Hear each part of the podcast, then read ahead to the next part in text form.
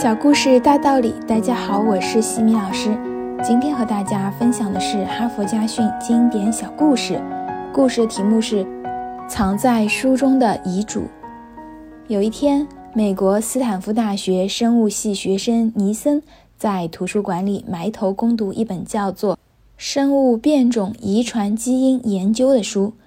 这本书虽然他已读过好多遍，但仍然爱不释手。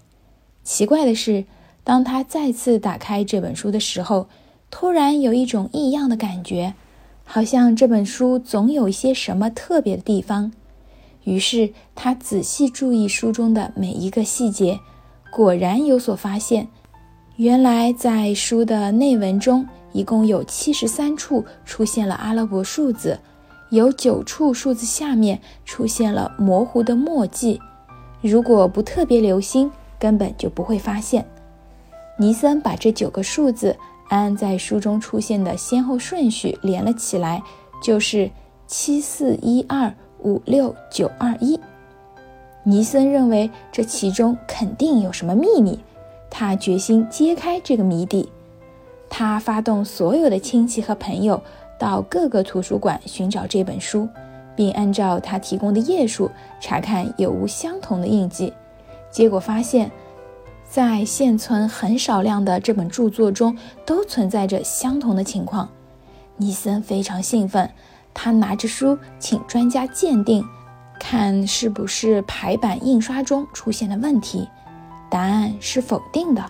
专家认为，这明显是人为用笔尖点在纸上留下的痕迹。尼森开始对这本书展开调查。发现这本书是由劳滕斯出版社于1928年出版的，作者是威斯康星大学教授皮尔先生。此书出版时，皮尔教授已经61岁，三年后因病去世。此节只印了一版，而且数量极少，只有420册。现今美国各图书馆中总共收藏仅十几本。通过专家帮助和互联网确认，这组号码最终被认定为一家银行地下保险库中一个私人的保险箱的密码。在保险库管理人员的帮助下，尼森找到了皮尔教授的名字，并用这组号码顺利打开了保险箱。令人惊异的是，保险箱里放着一封用绿色丝绸包着的长信。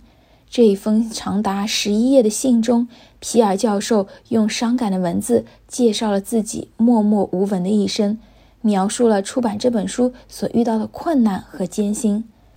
他说：“世人和学术界对这本书的淡漠，曾使他伤心至极。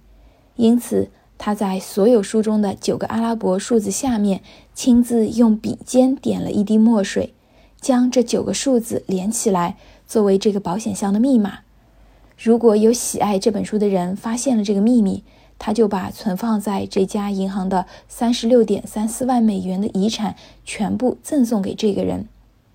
在信封里还有一张银行的提款单和其他相关证明。按照美国的有关法律，尼森可以获得这笔钱，而且当时的本息相加是两百七十四万美元。就这样。尼森一夜之间变成了百万富翁。哈佛箴言：为什么只有尼森能够在这本书中发现财富？因为只有尼森全心的阅读了这本书。每一本好书中都藏有一笔财富，不过它不一定是一笔存款而已。每一本书中都蕴含一种真知或者真理。如果你真的读懂了它，真的掌握了精髓。然后学会了在生活中有效的运用，最终你得到的可能比尼森还要多。一本书甚至一句话就可能让一个人的一生彻底改变，这难道不是巨大的财富吗？今天的分享就到这里。如果你喜欢这个小故事，欢迎在评论区给到反馈意见。在节目的最后，西米老师要给大家送福利了。